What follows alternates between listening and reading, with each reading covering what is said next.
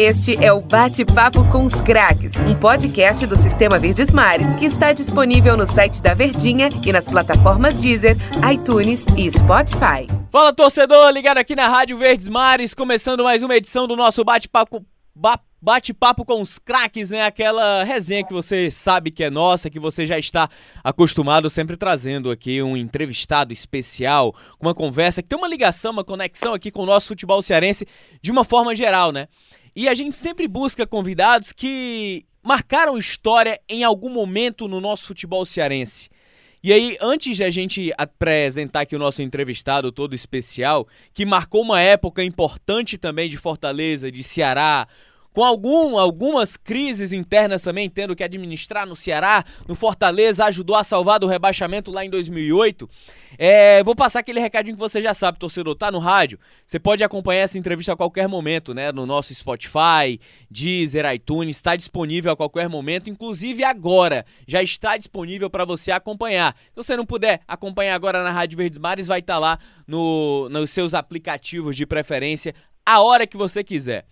O cara é treinador, o cara tem história, foi um grande jogador do nosso futebol brasileiro também, marcou época no São Paulo e naturalmente entrou no caminho de treinador de futebol, teve a sua história de consistência que no nosso futebol cearense, conquistou título também, foi campeão estadual pelo Fortaleza em 2008, mas há um bom tempo nós não ouvíamos falar dele aqui no nosso futebol cearense, torcedor.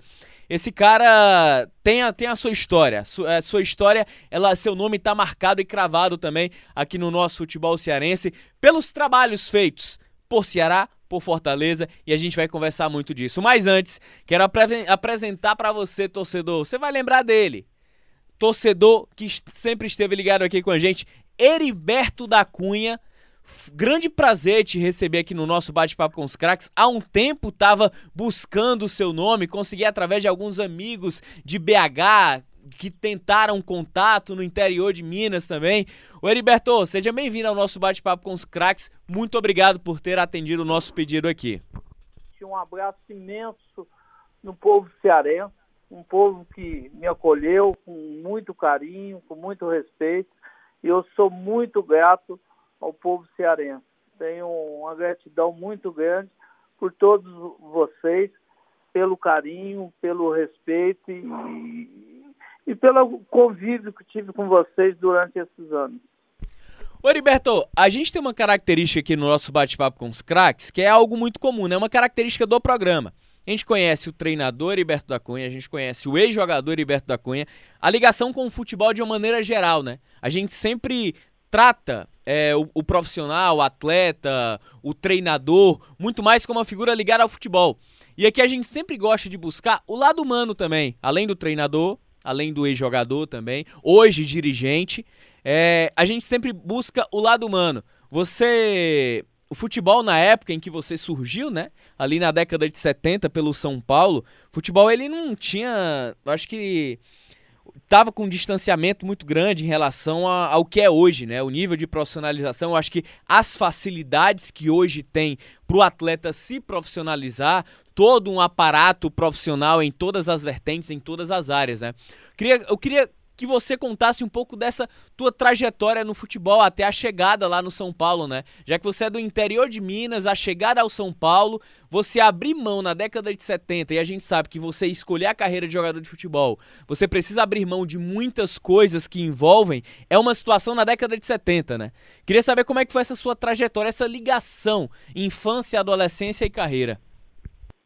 É verdade. O futebol mudou bastante. Hoje, garota aí de 10, 12 anos, já tem empresário que está encaminhando esses, esses meninos aí para grandes equipes.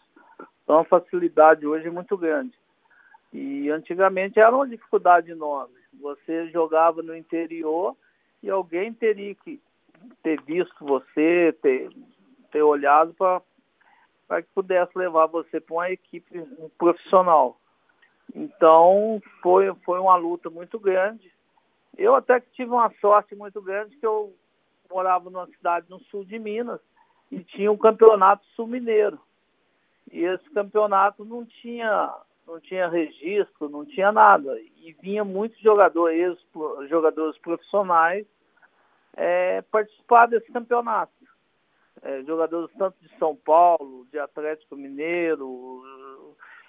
Por que, que eles viriam? Ganhavam um bicho aqui para vir jogar no, no, sul de Minas, era muito maior do que a premiação do, do time profissional. Então via muitos atletas profissionais. E num desses jogos o, teve um atleta do São Paulo, gostou muito de mim e acabou me levando para o São Paulo. E ali começou a minha carreira em 76. É, começou a minha carreira como, como amador e me criei praticamente no São Paulo. Ali eu me profissionalizei, ali fui campeão, é, tive um, uma felicidade muito grande. Foram oito anos muito bons. Então, foi, foi um tempo maravilhoso. Depois tive a trajetória portuguesa, Cruzeiro, é, Santos, Atlético Paraná. Joguei nessas equipes todas.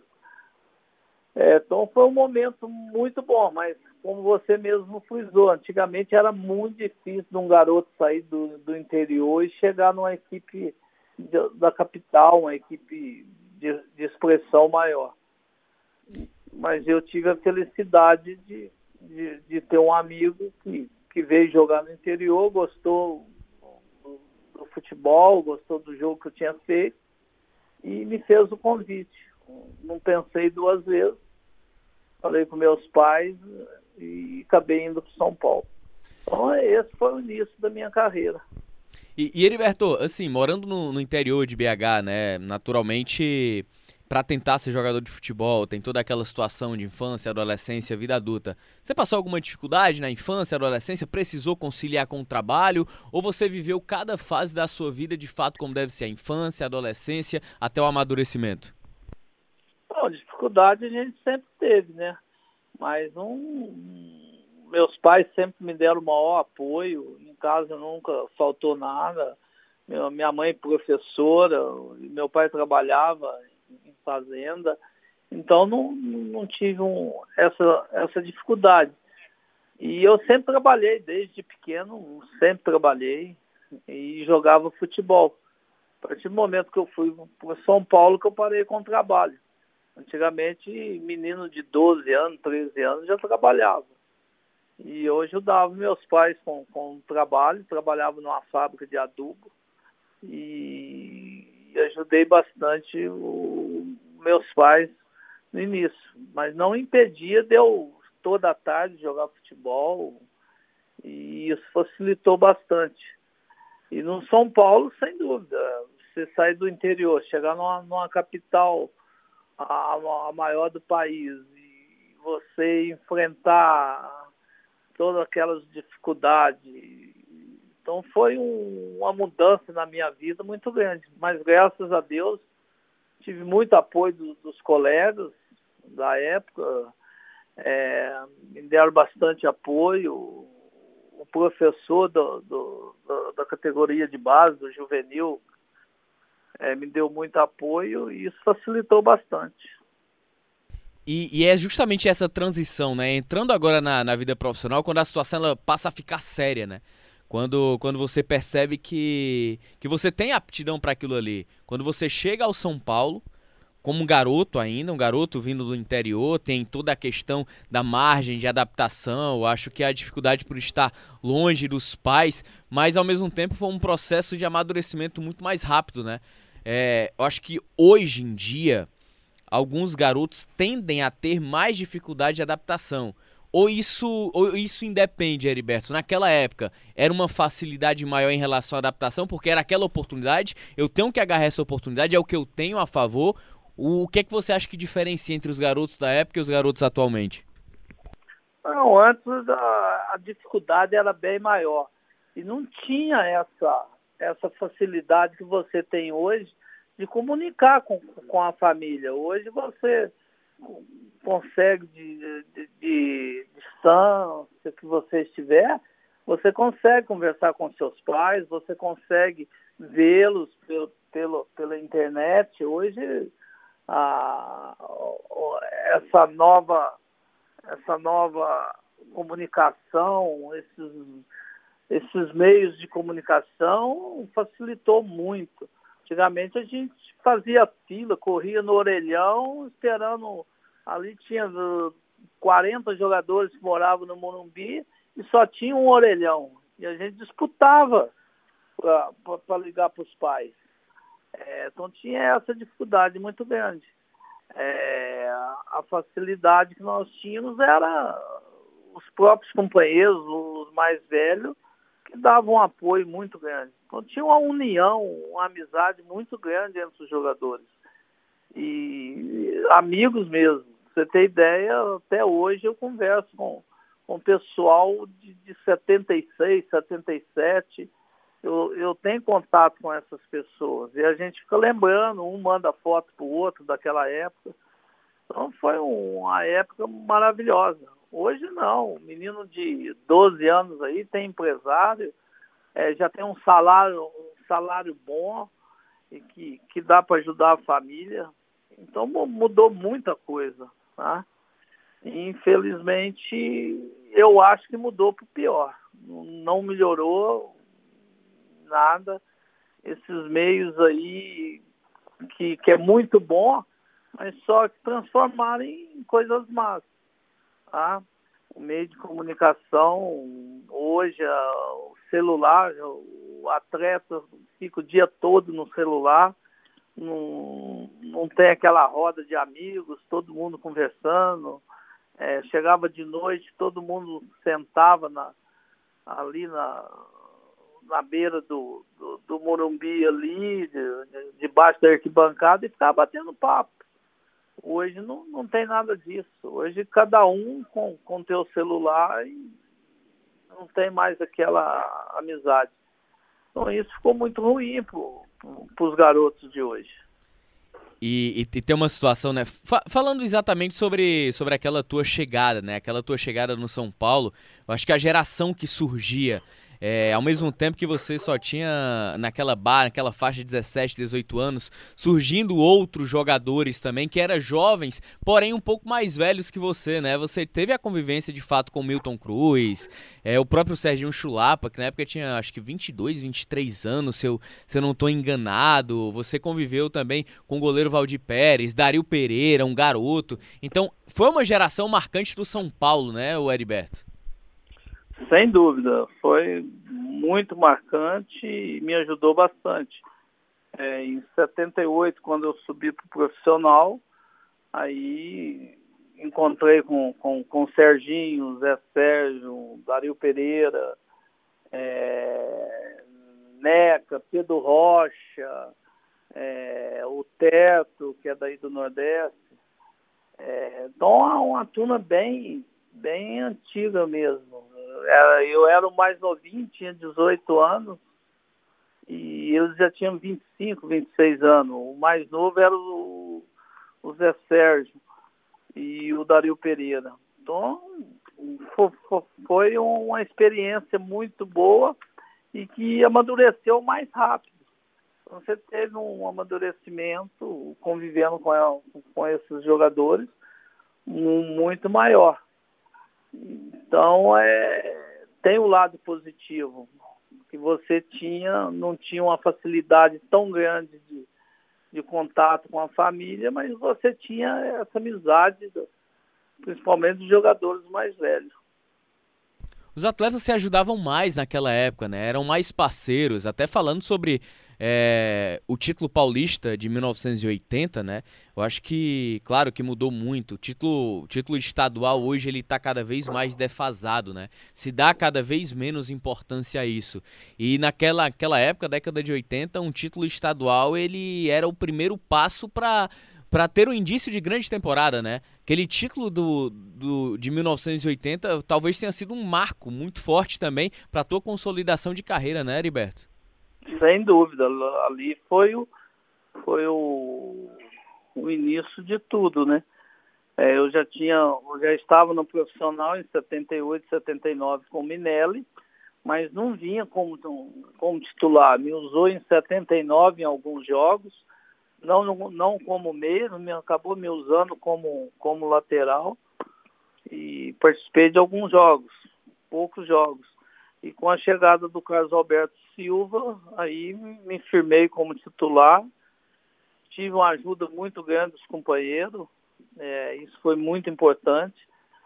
O, o, grupo era muito bom, muito amigo, a família, sabe, se reunia muito. E dali começou toda, toda a história. Aí, Heriberto, falando sobre esse. Aí, 81, vem a consolidação, né? Um bicampeonato. Só que, infelizmente, o campeonato brasileiro, né? Que era taça de ouro, né? Taça de ouro, exatamente, na, em 81. Infelizmente, veio o vice-campeonato pro Grêmio, né?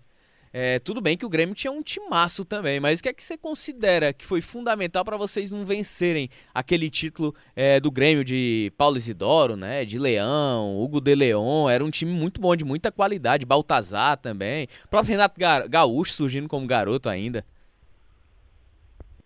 É verdade, é, o time do Grêmio era um time forte, um time muito bom, mas o São Paulo era bem superior. É, e o jogo no Morumbi, um jogo que nós tínhamos tudo para buscar a vitória. Num lance de, de Baltazar com o Renato Sá, Renato Sá acertou um chute de, de fora e, e acabou dando a vitória ao Grêmio. Foi uma decepção enorme para todo mundo, Morumbi lotado, e a gente tinha certeza pela, pelas conquistas que nós já tínhamos no Campeonato Paulista e, e, feito um belo campeonato brasileiro, a gente não esperava aquela derrota de forma alguma. Mas são coisas do futebol que você, na hora que menos espera, você é surpreendido. Mas serviu de experiência, aquilo amadureceu, não só eu, como todos os jogadores. Então foi, foi momentos de uma alegria muito grande a infelicidade de ter perdido um título brasileiro dentro de casa. Aí, aí, Heriberto, falando assim, traçando a tua carreira, né? Claro que o São Paulo foi quem te projetou e quem te trouxe o amadurecimento necessário, né? Mas você bem mais maduro, com passagens pela Lusa, né? Pelo Cruzeiro também, é, fazendo esse esse traçado de carreira, carreira como jogador profissional, desde o teu surgimento, desde a saída lá do interior. O que é que tu observa que foi o melhor momento da tua carreira? Qual foi o grande momento da, da tua carreira que você guarda no coração, ou seja pelo auge, ou seja por uma conquista importante? É, teve, teve dois momentos maravilhosos na, na carreira. É, na época, do, época de São Paulo, né, que é a década de 80, 81, 82, 83, por todos esses anos a gente conquistou o campeão paulista, bicampeão paulista, depois perdemos para o Corinthians duas finais, é, 83. Então foi um momento muito marcante na, na minha carreira. Até hoje as pessoas lembram Heriberto do São Paulo. Então foi marcante. E no Cruzeiro também foi muito marcante. Nós tivemos a, a Libertadores, fomos muito bem. A Supercopa dos Campeões, onde nós fomos vice-campeão da Supercopa. É, Copa União. Então foram momentos marcantes na, na minha carreira. Então foi uma época completamente diferente de hoje.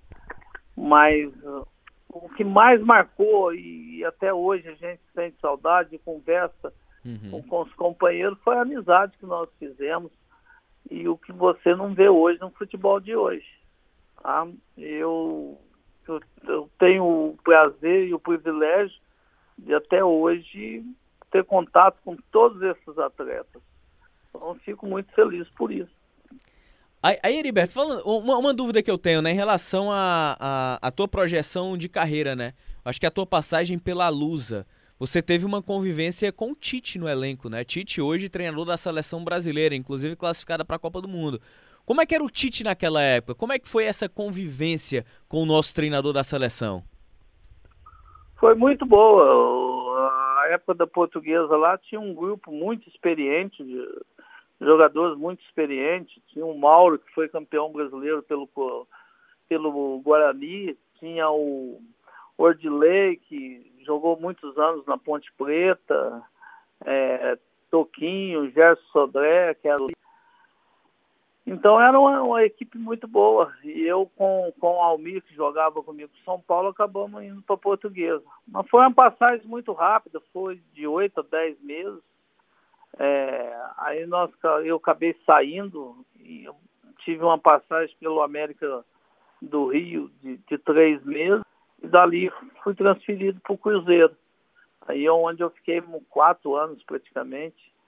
Aí foi um momento bom. Então a portuguesa foi uma, uma passagem boa. Tá? A gente tem lembranças boas na portuguesa, mas o que mais marcou mesmo foi São Paulo e Cruzeiro. Treinador, rapaz, eu queria perguntar antes pro, Eri, pro Heriberto da Cunha. O Heriberto, tem essa de ex-treinador? O Heriberto da Cunha tá aposentado da função de treinador ou se precisar ele treina? Olha, no momento, eu não, sabe? estou mais com, com a família. Eu estou morando no interior de, de Minas Gerais e, e aqui tem uma equipe que nós estamos trabalhando já há três anos e meio e conseguimos três acessos seguidos. É, ressuscitamos uma equipe que há 30 anos tinha, tinha fechado as portas e nós conseguimos aí trazer o Pouso Alegre de volta ao cenário brasileiro. Então foram três anos trabalhando, três anos e meio praticamente, trabalhando com, com, com essa equipe. Tivemos os três acessos, fomos campeões esse ano é, a Copa Independente, onde deu a, a vaga para a gente disputar a Copa do Brasil e a Série D. Então, é, continuo no futebol, mexendo com o futebol desde que eu parei como treinador. Mas eh, tem saudade do campo, sim. Tem uma vontade enorme de voltar para o campo, que, que é o lugar que eu mais gosto, não como, como dirigente. Ô, Heriberto, você está como vice-presidente ou presidente do Pouso Alegre? Vice-presidente de futebol. Aí o que eu queria saber uma, uma curiosidade, o, o, cara, o cara que treina, né, que tá ali à beira do gramado, passa uma boa parte da vida, e aí ele passa a ser dirigente. Quando ele vê o treinador tomando assim uma, rapaz, eu não tomaria essa decisão. Por toda a vivência que você já teve, né? E por todos os clubes que você passou, onde muitas vezes os dirigentes, ele queriam ter interferência no trabalho do treinador. Como é que você lida com isso hoje?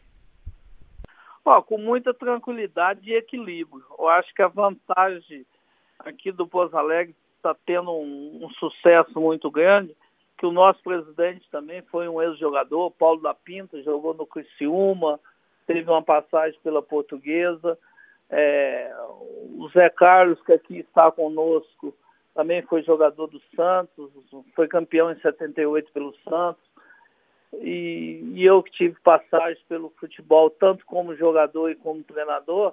Então a gente sabe, sabe administrar muito bem isso. A gente tem um equilíbrio muito grande, grande é quando a gente nota que o treinador está errado e o treinador que aqui tem, tem nos ajudado, ele nos ouve bastante pela, pela experiência que nós já temos. Então nós temos, é, não digo só, temos encontrado pessoas e escolhido pessoas para vir trabalhar conosco é, de, uma, de, de, de um caráter, de uma cumplicidade e um comprometimento com a equipe muito grande.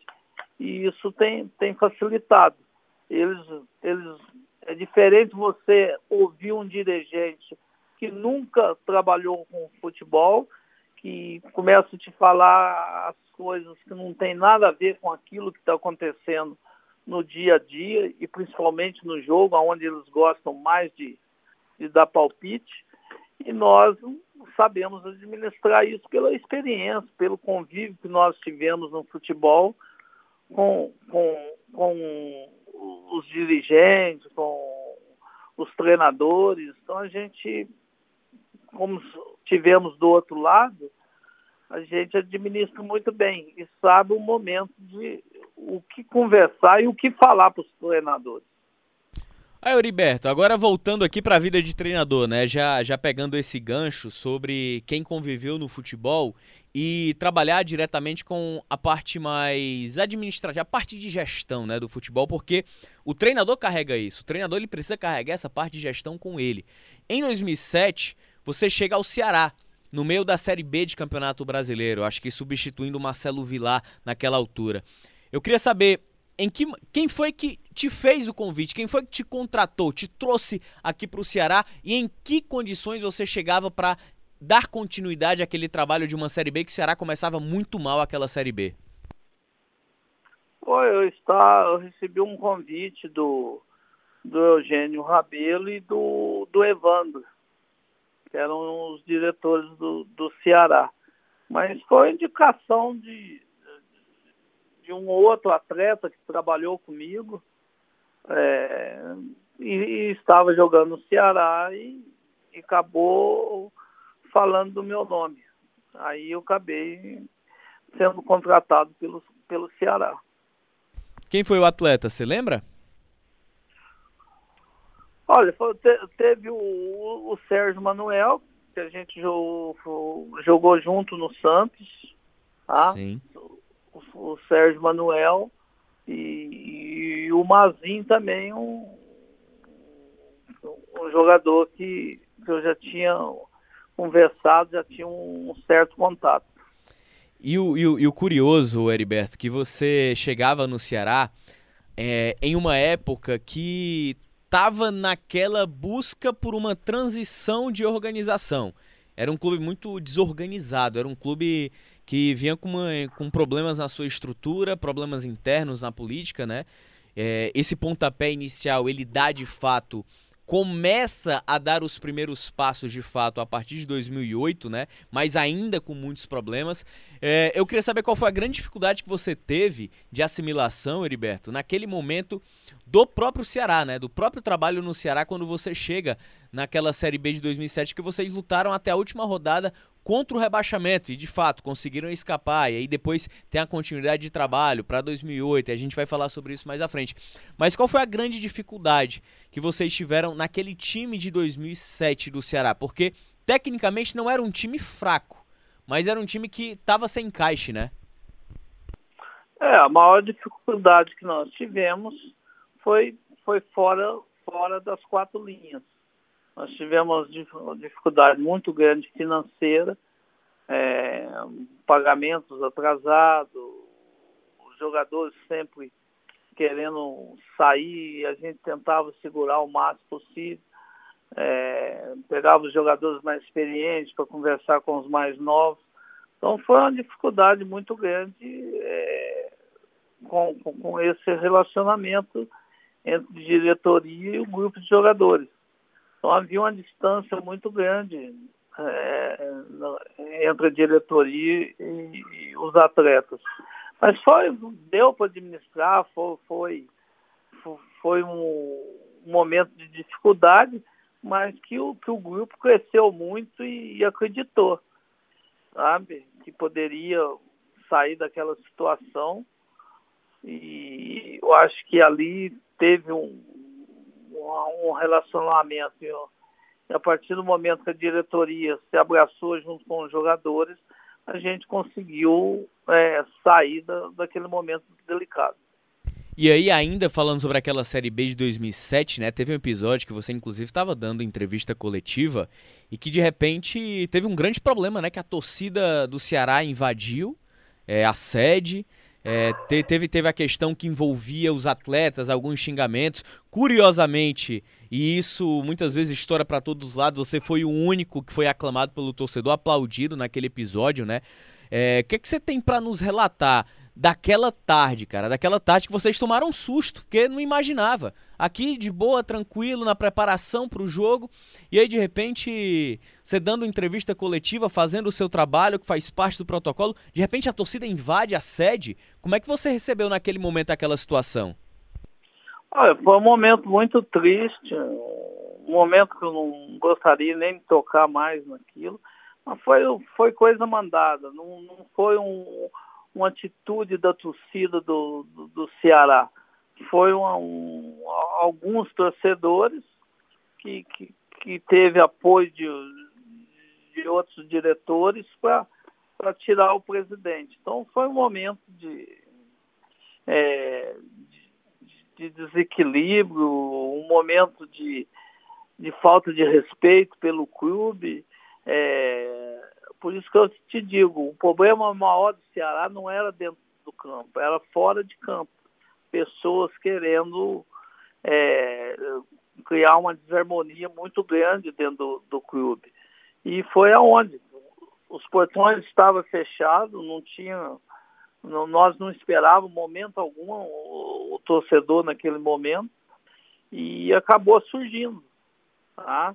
Então o próprio segurança falou para a gente que teve um diretor que mandou abrir o portão e a torcida, a torcida invadir e fazer uma pressão em cima dos jogadores. Então foi um, um momento desnecessário, infeliz de, desse diretor, que eu não quero mais nem levantar o nome, que Deus abençoe, que dê saúde a ele. Mas foi um momento que ele não pensou no clube, pensou, pensou individualmente, pensou no momento dele de querer tomar conta do clube. E, e eu, eu, eu, lembro que na época, é, você sempre muito sério, o Ceará vivia um momento sério é, dentro da competição e o grupo ele estava tentando se fechar entre eles para poder sair daquela situação, né? É, e você sempre cobrou muito profissionalismo, mesmo quando esteve no Ceará, mesmo quando esteve no Fortaleza, cobrou e deu isso aos clubes de extremo profissionalismo. E lembro que na época você tinha citado um verme que tinha lá dentro. E esse verme é o tal diretor que você não quer citar o nome, não é isso? Exatamente. Tá? Uma pessoa que conversava muito comigo, tinha uma amizade comigo muito grande e infelizmente não sei o porquê tomou aquela decisão e, e tinha um acesso muito grande dentro do clube, dentro uma, uma aproximação muito grande com o torcedor, com alguns torcedores e, e aquilo acabou acabou não, aquilo prejudicava muito o clube. E eu, infelizmente ou felizmente, tive a coragem de falar, tive a coragem de, de gritar no momento e, e acabei me prejudicando. Tanto é que dia, dias depois, depois de alguns meses, acabei indo para o Fortaleza. Isso ali em 2007, aí você consegue salvar o Ceará do rebaixamento e aí tem o início do trabalho para 2008, né? Houve uma, uma pequena reformulação para 2008, para aquele início de campeonato cearense, não foi, Heriberto, no Ceará, que muitos jogadores daquele time não ficaram por problemas salariais, problemas internos, dificuldade de acerto, e o Ceará tinha formado basicamente para iniciar aquele campeonato cearense um time muito caseiro, né? De poucos atletas que de fato permaneceram como o Adilson Paredão, que é um dos maiores ídolos do Ceará, né? Ele escolheu permanecer no, no Ceará na, na, naquela, naquela situação. E aí algumas contratações foram feitas quase que a conta gotas. E o Ceará teve aquela, aquela estreia desastrosa, né? Lá do primeiro turno, aquela goleada, né, pro Horizonte por 5 a 1 como é, Heriberto, que vocês estavam lidando internamente daquela transição do fim de 2007 para a montagem de 2008 e por que que você escolheu ficar no Ceará mesmo diante de tantos problemas e dificuldades e que você saberia que teria essas dificuldades e que no fim das contas, se não desse certo, você seria praticamente o único culpado, né? É verdade. Foi um momento de transição que acreditei na, no, no, no diretor, acreditei que o Ceará poderia mudar, que as coisas mudariam, e infelizmente não aconteceu. Aí teve saída de presidente, voltou outro presidente. É, então foi um momento, um momento que acabou prejudicando bastante. O Ceará tinha tudo para montar uma grande equipe, perdeu muitos jogadores de 2007, jogadores de qualidade é, que, não, que não renovaram, acabou não continuando. Então, para você ter uma ideia, um jogo contra, se não me engano, contra a Ponte Preta, nós tínhamos 12 ou 13 jogadores no, no, no banco. É, tinha dois na, apenas no banco, 11 jogando e dois ou três no banco. Então foi, foi um momento de desorganização, de vaidade extra-campo que prejudicou muito o Ceará. O Ceará não merecia isso. O Ceará, um time de uma torcida fanática, fantástica, que sempre ajudou. É, e você vê a, o tamanho, a força que é o Ceará hoje pela, pela bela administração que vem fazendo. Exatamente. Aí você citou a bela administração, né? É, você estava exatamente no processo de transição, Heriberto, do Eugênio Rabelo, né? Que tinha toda a pressão interna para tirar o Eugênio. E tinha o Evandro Leitão, que em nenhum momento esperava ser presidente. Ele, digamos, caiu praticamente de paraquedas. E a gente entrevistando pessoas da época, né? Conversando sobre aquele momento de transição. É, daquela metade de 2008, que foi quando ele assumiu a batata quente, a chegada para 2009, que era o processo de reestruturação, não à toa em 2009 o Ceará conseguiu um acesso, mesmo ainda tentando essa profissionalização, mas já se via que tinha alguns sinais, né? Você teve um contato mais direto com o Evandro Leitão e o Ceará se tornou o que é, o que é hoje, graças a essa, esse processo. Começa com o Evandro, o Robson já estava naquele processo também, o Robson com uma, com uma visão um pouco mais profissional do futebol. É, como é que você observa, Heriberto, por tudo que você viveu lá no Ceará lá atrás, e o que o Ceará se tornou hoje, um dos 10 clubes mais equilibrados financeiramente e de saúde financeira absurda no futebol brasileiro, né? É, sem dúvida. Você citou um nome fantástico. Evandro Leitão foi o único que, que me apoiou, que me ajudou, é, procurou me segurar ao máximo no, no Ceará é, foi uma pessoa, um dirigente fantástico, que eu agradeço muito a ele.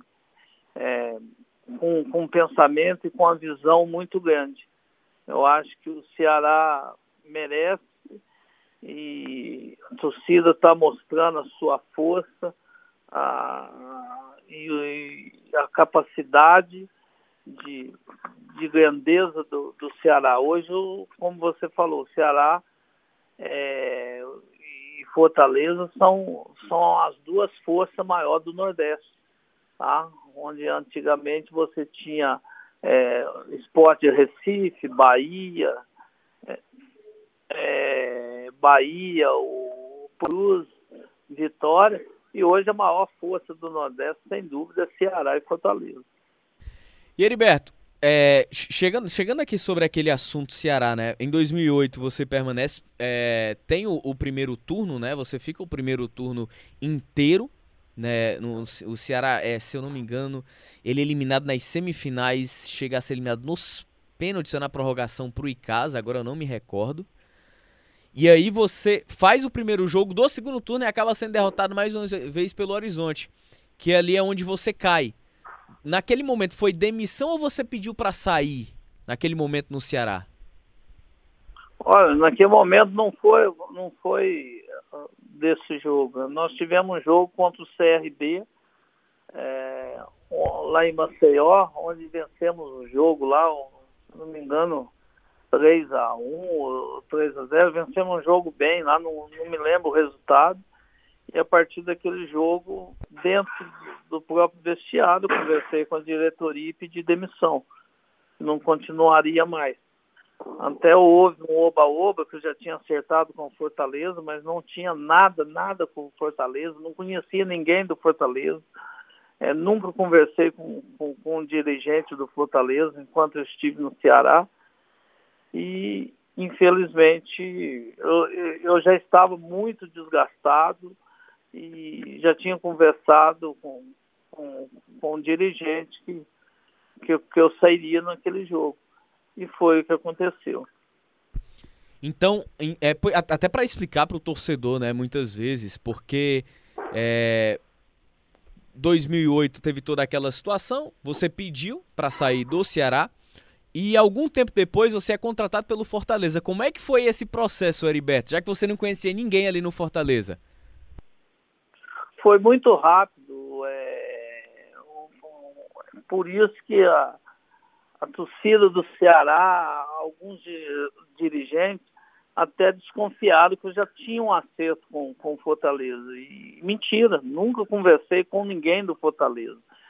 Eu, quando saí do Ceará, é, voltei lá de, de Alagoas para Fortaleza para pegar minhas coisas para ir embora. E não sei como alguém soube da notícia que eu tinha saído, que no vestiário lá de, de Alagoas eu já tinha pedido demissão, já tinha falado que não, não continuaria mais, que não era nada por causa do clube, nada de, de torcida, que alguns acharam que alguns torcedores, quando aconteceu aquele episódio de invadir o campo, que eu falei que, que o torcedor estava errado, não podia tomar aquela atitude. E acharam que foi, foi por isso. E não, não foi nada disso. Foi um momento que eu estava muito desgastado, achei que não tinha mais condições de, de, de ajudar o, o Ceará, não havia momento mais para mim ficar desgastando daquela forma. E aí eu pedi a demissão. E voltando para Fortaleza, dentro do hotel, é, já dormindo, era 11 horas da noite, não sei que horas, bem tarde da noite, recebi um telefonema de um dirigente do Fortaleza. Aí eu disse a ele que não, não tinha um, é, condição de, de conversar naquele momento sobre, sobre ir para Fortaleza, porque eu estava muito, muito triste, estava bastante chateado, que eu estava indo embora para São Paulo e depois a gente conversava. Eu tinha um carinho muito grande e tenho um carinho muito grande pelo, pelo Ceará. E, e fui embora para São Paulo, o dirigente continuou me ligando, continuou insistindo. É... Quem era o Aí dirigente, Heriberto? Com... Oi? Quem era o dirigente, você lembra? Ah, agora amigo, era o dirigente, ela trabalhava na, na Santana Têxtil, lá junto com o pessoal da Santana lá. Raimundo Delfino, provavelmente, né? Isso, isso mesmo. Tá? Eu conversei com ele, conversei com outro dirigente e, e acabou, depois de uns dias, a minha contratação. Como foi muito rápida, as pessoas acharam que eu já tinha um acerto com Fortaleza, que eu traí o Ceará, mas não houve nada disso. Não há motivo de eu, de eu negar e, sabe, é, foi um momento que eu estava muito desgastado. E depois de tanta insistência, de tanto Fortaleza é, conversar comigo, eu acabei aceitando. Foi um desafio que eu, eu acabei ter que enfrentar uma torcida que me dava todo o apoio, que me dava todo o carinho, que era o Ceará. Não queria que fosse dessa forma. Uhum. Rapaz, a, a, conversa é boa, viu? A conversa é boa, Heriberto. A gente tá chegando num assunto interessante, importante, que é justamente aquela saída, né, do Ceará pro Fortaleza. Mas eu queria, antes de ir pro intervalo, pra gente entrar no assunto Fortaleza no nosso último bloco, queria te perguntar: foi uma boa escolha? Veja bem, foi, foi, não, não foi uma escolha. Foi um momento que eu era um profissional, uhum. tinha que continuar o meu trabalho. Sim. Sabe? Não, não foi uma escolha sair do. Escolhi o Fortaleza porque achava que era melhor ou igual ao Ceará. Não foi isso, jamais. Ah, eu tinha um carinho muito grande da torcida do, do, do Ceará e ali, indo para o Fortaleza, era uma nova conquista. Eu tinha que mostrar o meu trabalho. E graças a Deus correu tudo bem, nós fomos campeões, tudo. É, mas não foi escolha, sabe? Uhum. Não foi escolha. Eu tenho um carinho pelos dois clubes aí muito grande, um respeito muito grande pelas essas duas equipes e torço muito por eles. Talvez é, as pessoas podem até não acreditar, mas todo jogo do Fortaleza e, e jogo do Ceará eu torço muito para eles. Com passagens marcantes pelo Ceará, mas passagem, acho que mais marcante ainda pelo Fortaleza em 2008, porque ele participou de uma trajetória importante, porque ele cravou naquele ano de 2008, quando ele acaba se desligando do Ceará e pouco tempo depois ele acaba chegando ao Fortaleza e, por ironia do destino, acaba sendo campeão cearense também. Eu queria já perguntar ao Heriberto qual era a diferença básica que já existia naquela época entre Fortaleza e Ceará, de estrutura e time montado, né? Já que na final do campeonato contra o Icasa, o Fortaleza sobrou. Só que antes de chegar à final, o Heriberto enfrentava um calo dele que se chamava Horizonte de um bom time naquele estadual, né? É, só, só voltando atrás um pouquinho certo. do Ceará e Fortaleza, a minha amizade era tão grande com, com o pessoal do Fortaleza e do, do, do Ceará, que às vezes o pessoal do Fortaleza não entendia, que às vezes eu ia, saía na rua ou ia no shopping encontrava com alguém do Ceará, sentava, tomava café, batia papo com, com os próprios jogadores do Ceará. É, a gente encontrava e almoçava ou, ou, tomava um café e o pessoal não entendia aquilo. Sempre ah, Heriberto está com o pessoal do Ceará. Ah, aí ficou, sabe? Mas consegui sustentar aquilo tudo e mostrar para o torcedor do Fortaleza que a amizade que eu tinha não, não atrapalharia em nada eu trabalhar no Fortaleza. Tanto é que nós, nós fomos campeões. Então foi, foi, foi um momento que, que eu tive que superar também. E teve a polêmica lá do Luiz Carlos, né? Que você e seu auxiliar acho que tinham ido almoçar e foi véspera de um jogo importante, um clássico contra o Ferroviário, né? E quiseram polemizar uma situação que não tinha motivo para ter polêmica, né? Nenhum. Encontrei com o Luiz Carlos no, no shopping e, e, conversamos de outras coisas, não, não foi do, nada de Ceará, nada de Fortaleza, conversamos outros assuntos e, e por incrível que pareça, quanto mais amizade você tem com, com um amigo, você quer vencê-lo. E eu brincava até com, com, com os Carlos, com os jogadores do, do Ceará, falei, olha, na hora que enfrentar eu já conheço todos vocês, não vai, não vai ter facilidade, não. Tá? Então a gente tinha esse, esse tipo de, de conversa entre nós. Tá? Era, mas era um respeito muito grande. Tanto é que houve respeito tanto de um lado quanto do outro na, na decisão quando nós enfrentamos. Prova disso, Heriberto, é sobre a questão da evolução da mentalidade, né? Que recentemente isso aconteceu aqui. O Argel Fux, quando treinou o Ceará lá em 2019, é, ele teve um momento na praia com o David, atacante do Fortaleza, né? E pronto, não aconteceu nada. Não, não se gerou polêmica e os dois estavam lá na praia, conversando tranquilamente como amigos. Porque o Argel foi peça fundamental na ascensão de carreira do David na época do Vitória. Então isso é super comum. A evolução de mentalidade também, como coloca a prova, né? Até em relação a isso que você passou aqui no estado, que foram situações semelhantes, mas que não tinha o entendimento de, do que de fato era aquilo, né? É verdade, era uma rivalidade muito grande. A gente respeita a rivalidade, mas você não pode ser inimigo do, do teu vizinho porque ele, que ele é Ceará e você é Fortaleza e vice-versa. É, você tem que ter um respeito, você tem que conversar, você tem que ir para o jogo até muito. E aquilo acho que ajudou a quebrar bastante é, é, é, esse estigma aí de, de rivalidade. Tem a rivalidade lá dentro de campo, mas fora de campo não tem o um porquê eu não conversar com meu pai que torce para o Ceará e, e, o filho é Fortaleza, sabe? O, o Delfino, se não me engano, o filho dele torce para o Ceará e ele é, foi dirigente do Fortaleza. Então, não tem o um porquê. Tem que ter eh, respeito, isso que é o mais importante, respeito e responsabilidade pelo seu trabalho, naquilo que você está fazendo, naquilo, o clube que você está defendendo, você ter, ter respeito e respeitar o teu próximo. Acho que isso ajudou bastante até para as duas torcidas. E, e Heriberto, quando você chega ao Fortaleza, né, é, eu queria até te perguntar qual era a diferença base entre o Fortaleza quando você vem em 2008, né, no mesmo momento de campeonato, de estadual, de um Fortaleza que tentava ainda se encaixar, estava buscando o melhor encaixe, havia perdido o primeiro turno, afinal, para o Icasa, E para pensar em título, tinha que vencer o segundo turno e tinha que vencer na final também contra o Icasa, né? Como é que foi se modulando aquele trabalho no Fortaleza? Até porque você enfrentou um outro calo, um grande calo seu naquele estadual que era o bom time do Horizonte na final do segundo turno, né?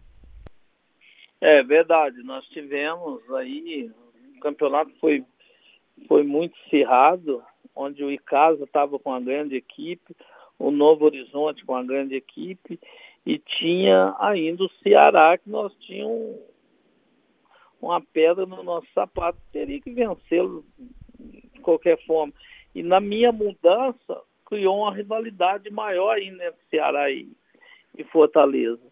Mas foi tudo superado, foi, eu acho que dentro de campo que resolveu praticamente tudo, e nós tínhamos um, o, o, o dono da Santana Teste que, que patrocinava o Fortaleza foi uma pessoa que, que, no, que nos deu uma, uma retaguarda, que nos deu um respaldo muito grande.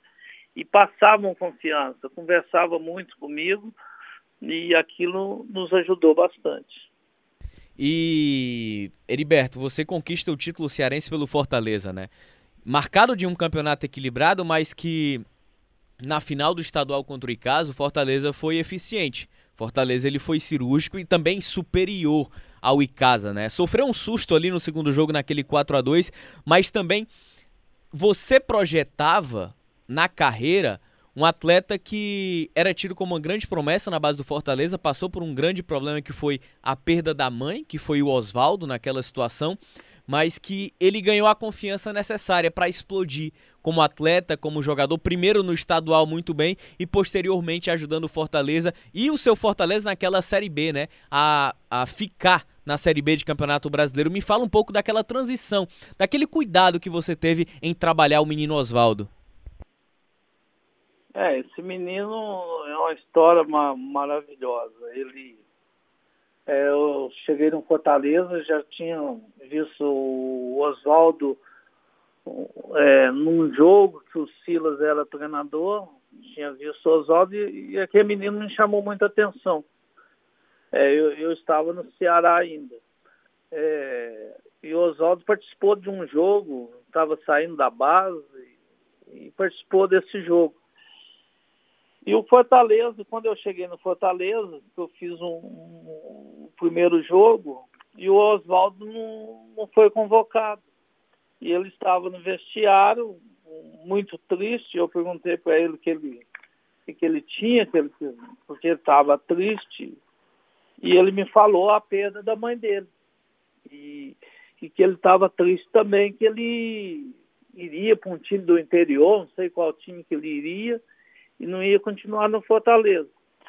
Aí eu falei para ele, Oswaldo, fica sossegado que você não vai ser emprestado.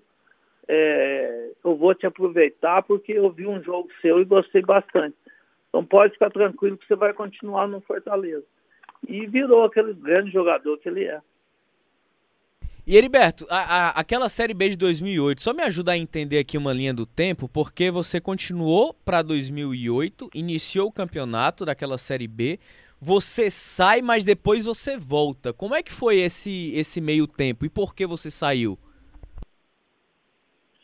Foi novamente é, o, o extracampo, é, diretoria, é, na época, um médico queria ser presidente do clube.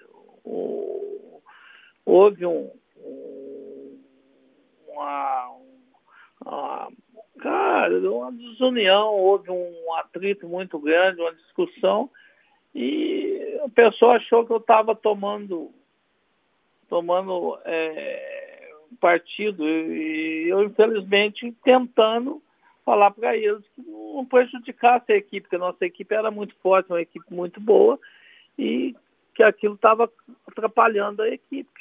Fui conversar, a pessoa não gostou, e falei, é, tudo bem. É, aí surgiu novamente um convite do, de um time interior de São Paulo, onde eu, eu conversei, expliquei para os outros diretores que o momento estava muito, muito complicado.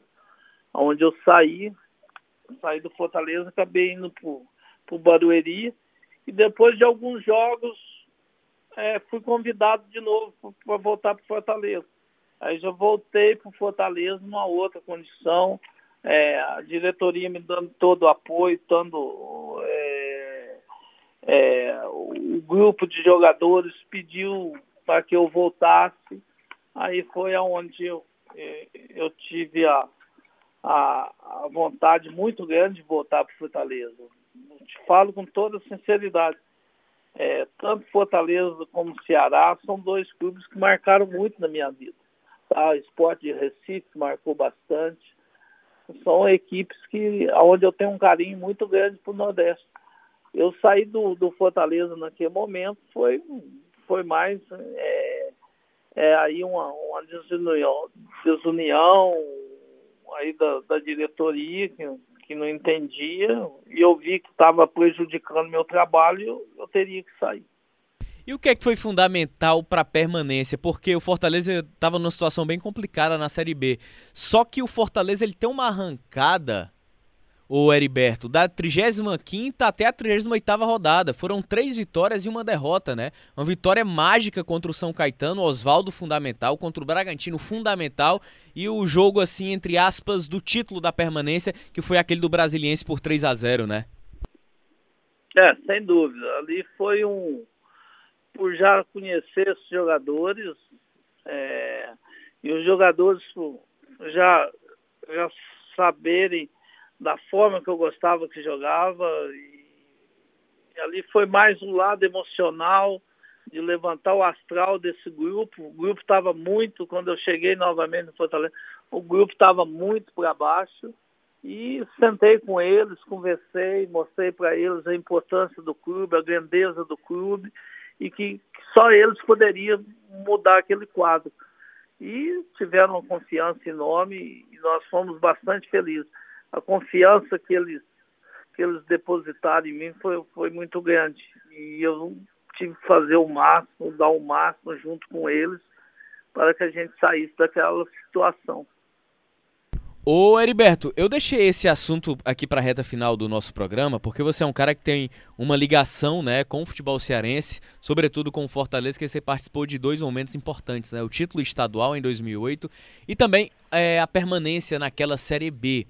E pelo momento que a gente vive, né, de pandemia, você passou por uma situação muito delicada. Você teve Covid-19, você chegou a ser internado, e aí eu queria encerrar o programa com, com o seu relato, né? O seu relato pessoal de quem viveu na pele a contaminação desse vírus. É, foi um momento muito, muito triste, esperador. É, primeiro foi meu filho que pegou Covid, ficou três dias no hospital, mas pela juventude dele entrou e saiu rápido. E, e eu logo em seguida fui internado fui entubado e passei 32 dias no hospital. Então foi do hospital praticamente não me lembro de nada. Sei que Deus foi muito bondoso, me recuperou, me trouxe de volta para a família. Esse foi o momento mais mais gracioso. Eu acho que foi a, a maior vitória que eu tive na minha vida. Heriberto, queria te agradecer demais a paciência, é, por ter nos recebido, por ter conversado aqui com a gente, resenhado no nosso bate-papo com os craques, resgatando e passando um pouco da tua história de vida, né? Não apenas de carreira, mas também como ser humano, é, sobre o momento delicado que você passou em relação à Covid-19 também. E sobre a, as, as passagens marcantes aqui com o Ceará e Fortaleza de títulos e também um pouco de polêmica também, Heriberto. Muito obrigado, tá? Eu que te agradeço. Quero agradecer ao povo cearense, a, as duas torcidas maravilhosas que sempre me apoiou, sempre me recebeu muito bem.